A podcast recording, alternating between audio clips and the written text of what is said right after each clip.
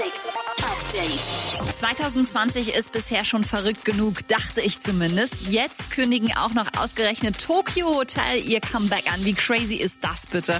Im September soll eine Neuauflage von Durch den Monsun geplant sein. Danach ein neues Album und für 2021 eine Europatour. Apropos Tour, Nura hat immer noch keinen Namen für die Tour im kommenden Jahr. Deswegen braucht sie eure Hilfe. Der Vorschlag mit den meisten Likes gewinnt Gästelistenplätze. Travis Scott plant angeblich eine Streetwear-Kollabo mit McDonald's. Sneaker soll es da zwar nicht geben, dafür müsst ihr auf den Drop gar nicht mehr so lange warten. Im September soll es schon soweit sein. Und seit Monaten hält Calvin Harris uns auf dem Laufenden, was im Garten mit seinen Wassermelonen so abgeht. Jetzt war der Tag der Entscheidung. Schmeckt das Ding auch? Update mit Claudi on Air.